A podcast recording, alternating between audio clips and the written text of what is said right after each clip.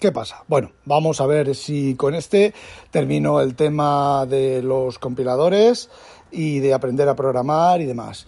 En el anterior os dije que estabais aprendiendo C de manera incorrecta y os voy a explicar por qué. Normalmente los cursos de C empiezan con eh, enseñándote pues las variables básicas, ¿vale? Las variables eh, integradas, un entero, un, un carácter, un char, un eh, números en coma flotante, empieza explicándote los bucles, empieza explicándote las, las, las estructuras de datos, no, empieza a explicarte los bucles, las sentencias de control, ¿vale? Los if, los bucles, los dos tipos de bucles que hay en el C++ estándar, en el C++, en el C, en C++ hay alguna más, ¿vale? Eh, bueno, pues empiezan a contaros todo eso, ¿vale? Y en el capítulo 4, ¡paca! Punteros, que es un error gravísimo.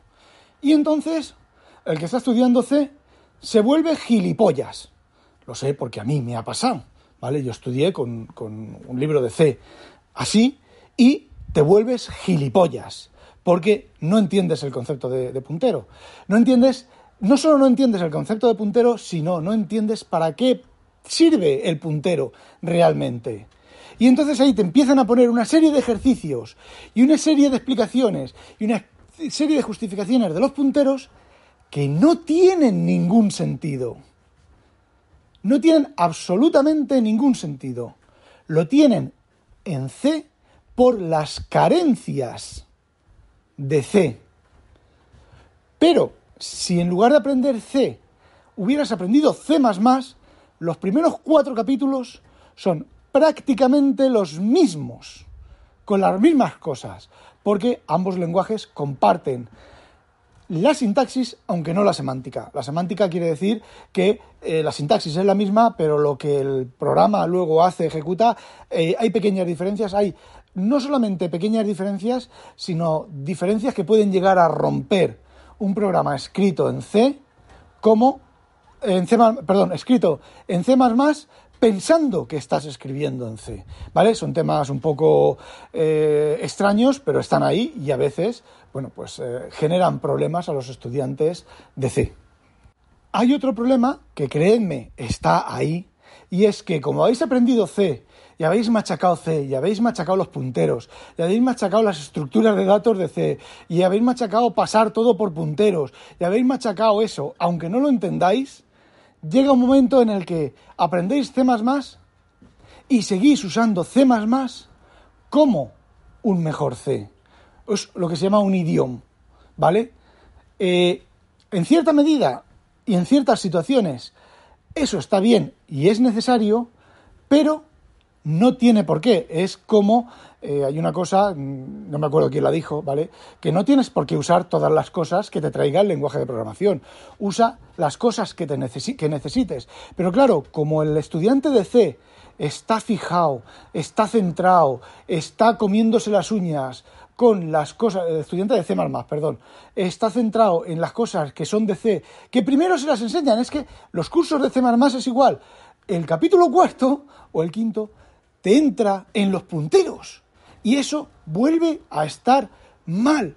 En C es medianamente entendible que se entre en los punteros porque mm, no hay otra cosa. Sí que es cierto que C++, los C, perdón, los C más modernos, el C99, que es un C bastante moderno, eh, tiene, sí, también hay estándar de C y hay numeraciones en, los, en, el C. Por eso es otro motivo por los cuales yo, si vas a estudiar C, no estudies el Kenningham Ritchie, estudia el C99. ¿Por qué? Porque tiene referencias. Y no tienes por qué saber en este momento qué es una referencia, ¿vale? Y los punteros, sí está muy bien aprender punteros, pero los punteros hay que aprenderlos al final. Y sí, se pueden hacer, como ya os dije en el episodio anterior, se pueden hacer programas en C y en C sin punteros y sin referencias. Hay que mm, torcer un poquitín, sobre todo en sistemas embebidos, ¿vale? Hay que torcer un poquitín las reglas de qué no hacer cuando estás programando en C y qué estás programando en C como es tener muchas estructuras y muchos datos globales, pero se puede hacer y no hacen falta. Os recuerdo, estáis aprendiendo a programar ¿vale? Y es preferible que aprendáis el vicio de eh, objetos estáticos y objetos globales o estructuras eh, estáticas y estructuras globales que el vicio de los punteros, porque vais a entender mucho más y os vais a encontrar cómodos, muy cómodos. Y cuando ya estáis cómodos con el lenguaje, entonces sí que llega el momento de aprender los punteros, primero las referencias y luego los punteros. De hecho, si aprendéis C++, es mucho más interesante que se aprenda el concepto de clase, el concepto de objeto, el concepto de herencia, el concepto casi de herencia virtual y el concepto de las referencias antes de entrar al tema de los punteros. Que os voy a decir una cosa, de nuevo, yo tengo muchos programas escritos en C sin punteros. Los punteros teniendo referencias y teniendo un par de cositas más, realmente teniendo herencia virtual, eh, no hacen falta. Los punteros, con la herencia virtual, ya se encarga el compilador no solo de que no metas la pata, sino de hacértelo fácil. Todo eso de en C, un puntero a void, la aberración más gorda, la barbaridad más gorda que existe en este mundo cuando estás aprendiendo a programar en C es pasar un puntero a void, es la burrada más gorda. Sí, habrá momentos en los que quizás, quizás necesites un puntero a void, ¿vale? Pero no desde luego en la clase número 4, en la lección número 4, en el tema número 4 o en el tema número 5. Y os digo una cosa, os miráis un curso y si os meten los punteros antes, en, los primeros temas, eh, ese curso no vale, tanto en C como en C++, ¿vale? Ese curso está obsoleto y está eh, mal hecho. Y posiblemente, posiblemente, el que, esté, el que haya hecho el curso eh, no entienda del todo el concepto de puntero y por qué y cómo usar los punteros. Máxime, cuando en C++ tenemos las referencias. ¿Vale? Otro motivo para aprender, bueno, una referencia. Una referencia es un puntero encubierto, ¿vale? Tú trabajas, es como lo que ocurre en la mayoría de lenguajes, C Sharp, creo que Java, ¿vale? Eh, Python, tú pasas una función, un objeto, tú dentro de la función modificas el objeto y cuando sales del ámbito de la función el objeto sigue modificado. Es el motivo de los punteros. Básicamente es el motivo de los punteros. O también pasar el punto de entrada de alguna colección de estructuras de datos. Pero puedes pasar la referencia al punto de entrada, al primer elemento de la colección de datos, y estás pasando exactamente igual que el puntero. Y te olvidas de aritmética de punteros, te olvidas de desasignar el puntero, te olvidas de, pasar, de que pases el puntero al puntero y se vaya todo a la mierda. Perdón, aquí no debía de haber palabrotas. Eh, te quitas de encima todo eso. Porque os vuelvo a decir, los punteros, sí, pero al final. Y los punteros, voy a decir una cosa. cuando estéis programando y cuando ya sepáis programar, los punteros os saldrán naturalmente. Diréis, vale, aquí no puedo hacer una referencia, puedo hacer, necesito un puntero. Vale, otra última razón, otra razón más para eh, aprender C en lugar de C. Las estructuras, las estructuras no, las... Eh, C++ es un lenguaje bastante más moderno que implementa conceptos mucho más modernos que están en otros muchos lenguajes. ¿Vale? Yo normalmente cuando he aprendido un lenguaje de programación nuevo, lo primero que he pensado es, vale, esto es como C++ sin esto, sin esto y sin esto. ¿Vale? C Sharp es como C++ sin los punteros y, sin, y con recolector automático de basura. Por cierto, en C++ puedes usar una librería, una librería de recolección automática de, basura, ¿vale? De, objetos liberados. Pero mm, no te hace falta, no te hace falta porque tienes las referencias y no te hace falta porque tienes lo que se llama los autopunteros. ¿Vale? Que todo eso, no es que el C++, la gestión de memoria del C++, no hijo, no, la gestión de memoria del C++, del C++ moderno de ahora, tienes 5 o 6 tipos de autopunteros que se liberan solos. Punteros que no puedes pasar a otra función. Punteros que puedes pasar a cualquier función y solamente se liberan cuando el contador de punteros ha llegado a cero. Punteros que pueden ser eh, punteros débiles que no se liberan hasta no recuerdo qué, qué condiciones se dan. Tienes un montón de tipo de punteros. y no necesitas un new ni bueno, sí, un new sí, pero no necesitas encargarte de liberar tú los punteros. Evidentemente, eso requiere una también requiere una disciplina. Pero volvemos a lo de siempre. Tú imagínate que pasas un puntero con contador de referencias y sales, sales y has salido dos veces y has vuelto a pasar el puntero con contador de referencias. Está mal, ¿vale? Está mal. Digamos que si el puntero de referencias está en el nivel de llamada de, una, de un objeto, de funciones, métodos, eh, número 3, lo puedes pasar al número 4, al número 5, al número 6, ¿vale? Que dentro de, esas, de esa estructura de llamadas, ¿vale? Pero cuando devuelvas, imagínate que la última, la 6, devuelve a la primera y devuelve el puntero, a el, el, puntero al, al, de la llamada del nivel 3, pero retorna y se lo pasas al nivel 2. No, no, pero el puntero lo has creado en el nivel 3. No puedes, a ver, por poder puedes, ¿vale? Y no va a pasar nada porque es un autopuntero. Se va a seguir funcionando. Pero ¿qué es lo que ocurre? Que cuando llegas al nivel 2, ese puntero sigue contando ahí y posiblemente ese puntero ya no se libere. Pero es que no se va a liberar, aunque hicieras un new y pusieras el delete correspondiente, no se va a liberar nunca. Da igual, es un error lógico, pero es que eso del puntero de la variable es exactamente igual en C Sharp y es exactamente igual en cualquier otro lenguaje. Vas a tener exactamente el mismo problema la diferencia, por ejemplo, entre C Sharp es que la memoria se compacta y cuando llega un momento ese puntero se va moviendo de, de posiciones de memoria y se va compactando y no va fragmentando la memoria. En C++ ese autopuntero sí que va a fragmentar la memoria, pero porque eres, no sabes programar o has cometido un despiste, ¿vale? Pero si no, es súper fácil.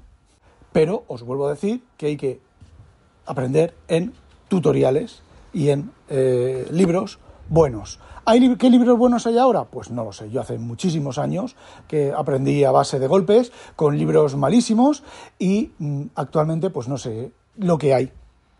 Bueno, vamos terminando. Otra de las cosas interesantes de aprender C++ frente a, a C es la librería base, ¿vale? C++ C es un lenguaje de programación sin librería, es decir, es solamente el lenguaje, sin más. Eh, C++ es un lenguaje sin librería.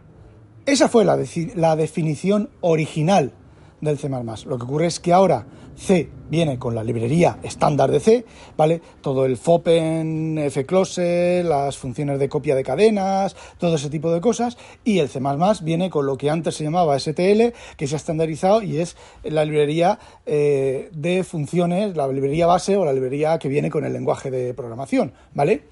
Bueno, eh, otro motivo por el cual aprender C es que la librería de C es mucho más rica, tiene un montón más de cosas, tiene una cosa que se llama algoritmos y otra cosa que se llama eh, eh, estructuras de datos que son riquísimas.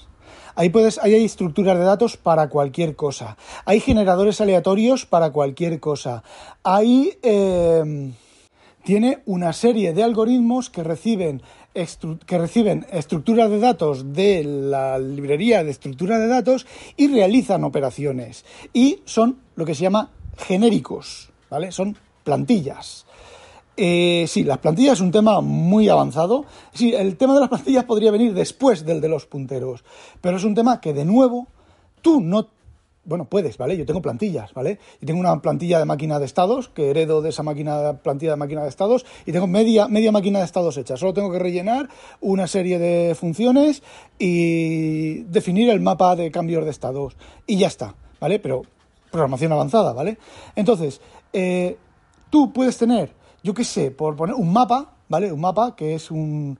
Eh, un mapa es un acceso indexado, pero digamos que tú tienes, creas un mapa con eh, un índice y un valor, ¿vale? Un key-pair, que se llama, un par, ¿vale? Eh, entonces, ¿qué es lo que ocurre? Que tú haces el nombre de tu mapa, corchete, el nombre del, del, índice, cierras corcheta, y el índice no tiene por qué ser un número, puede ser un objeto complejo, puede ser, eh, normalmente es un número o una cadena, ¿vale? Pero no tiene por qué. Y luego te devuelve el objeto asociado a ese elemento. Bueno, pues tú tienes, por ejemplo, algoritmos de sort, de ordenar, y da igual que pases un mapa, que pases un vector, que pases un array, una cadena, que pases una lista enlazada, una lista doblemente enlazada, eh, una cola, por ejemplo, y una pila no, porque no tienen el, el, concepto de ordenación. Y si lo pasas, te va a decir, eh, esto no puedo hacerlo, ¿vale? Por ejemplo, todo eso C no lo tiene. Si tú quieres una lista enlazada, es muy típico también en el capítulo cuarto del tutorial que te enseñen las estructuras de datos y hacer las listas enlazadas. Vale, pero no ahí, ¿Por qué te hacen hacer en el cuarto las listas enlazadas? Porque si no, no puedes seguir con el tutorial, ¿vale? Pero no hay. Por lo, al final. Y telar de otra manera, con los arrays, por ejemplo, ¿vale? Otra ventaja del C++ es la librería de cadenas. La librería de cadenas de C es bastante churrimangui, ¿vale? Mm, los mayoría, como dice este, el dev ruso, la mayoría de problemas de fallos de seguridad se producen por las librerías de cadena y los programadores que no saben programar, ¿vale? Eh, los desbordamientos de buffer y todo ese tipo de cosas. ¿Por qué? Porque siguen usando, incluso usando C, siguen usando las funciones de cadena mm, o sea, perdón, usando C++, siguen usando las librerías de cadena de C porque están usando C++ como un mejor C, eh, habiendo cometido el error de haber estudiado primero C y luego no haber sabido evolucionar y cambiar el cambiar el chip, por decirlo de alguna manera. Sí que es cierto que últimamente, y esto a los Linuxeros les ha dolido mucho, Microsoft sacó un estándar de eh, funciones de C, de cadenas, de C eh, strings, ¿vale? De C seguras, que llevan guion bajo S. Yo recuerdo haber puesto muchísimos Linuxeros, Linuxeros importantes, ¿vale? Con mucha solera en el mundo de Linux, no me refiero a español, me refiero a mundial, decir que eso no era el estándar, que no sé qué, que no sé cuántos, protestar, pero, ay, hijo mío, las funciones guion bajo S están en el estándar y GCC terminó implementándolas, aunque se negó a implementarlas. ¿Qué son las funciones guion bajo S? Pues es muy sencillo, son funciones que comprueban los límites de los buffers cuando pasas de las cadenas. Porque eh, una de las ventajas de C es que tú puedes usar las funciones de cadena para hacer otras cosas, ¿vale? Eh, en el caso de, de la guion bajo S, eh, comprueban los límites. De hecho, tienes que pasar el tamaño de la cadena, ¿vale? ¿Qué es lo que ocurre? Que muchos programadores, es que mi programa, si uso la guion bajo S, mi programa deja de funcionar. ¿Por qué deja de funcionar, amigo? Mira a ver por qué tu programa no funciona con las cadenas guion bajo S. Te da un error de que ha habido un desbordamiento de buffer, ¿vale? si te da un error de que ha habido desbordamiento de buffer con las funciones de cadena, es que estás teniendo un desbordamiento de buffer. No es que no vaya, es que lo has hecho mal. Y luego, por ejemplo, Visual C++ te impide, ya no compila. Si tu programa no compila con las funciones de guion bajo S para evitar desbordamientos de buffer. ¿Qué es lo que ocurre? El compilador de C++ lo que hace en el preprocesador, que es una cosa que estudiarás también en tanto estudios C++ como C, aunque en C++ el preprocesador hace falta menos. Bueno, a ver, se usa y, tiene, bueno, se, usa, ¿vale? Pero eh, que tú definas cosas en, el en el preprocesador se usa bastante menos que en, que en C.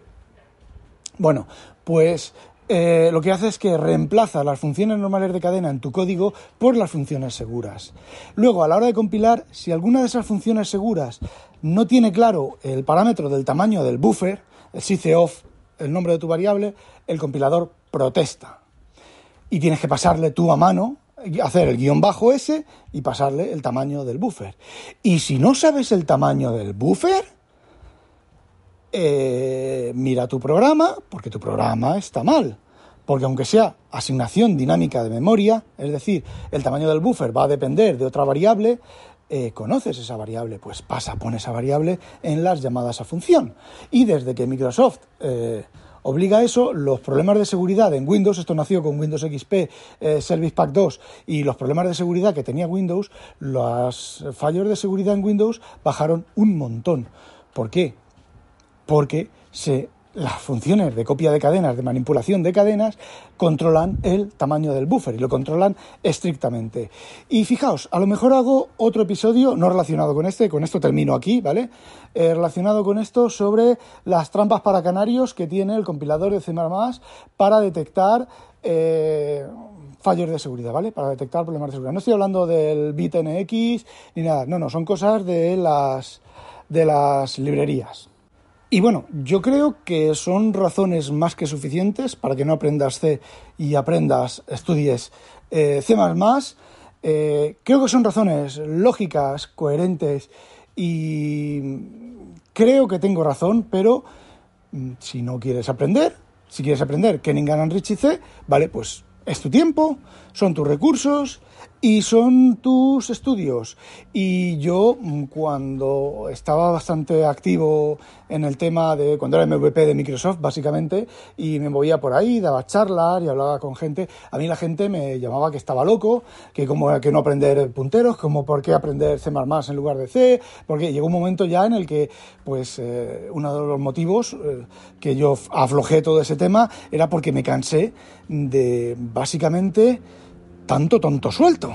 Porque es que luego encima no podías explicarle lo de las funciones seguras. Si era un fan de Linux, no le podías, no podías ni empezar a hablar con lo de las funciones de, de cadenas seguras. Te decía que eso estaba fuera del estándar, que es un invento de Microsoft, que era el demonio, que no sé qué y no sé cuánto, patatín, patatán. Y bueno, yo vuelvo a repetirme, creo que son razones más que, eh, más que fundamentadas y más que coherentes para que si decides aprender un lenguaje de bajo nivel, elijas C o C y dentro de C o C elijas C y si eliges C no te vayas por el típico tutorial que al capítulo 4 o al capítulo 5 te mete los punteros. ¿Vale? Y en el color de C++ exactamente igual. Bueno, eso era lo que quería contaros. Con esto cerramos esta serie de tres capítulos. Adiós. No olvidéis sospechosos, sospechosos habitualizaros. Adiós.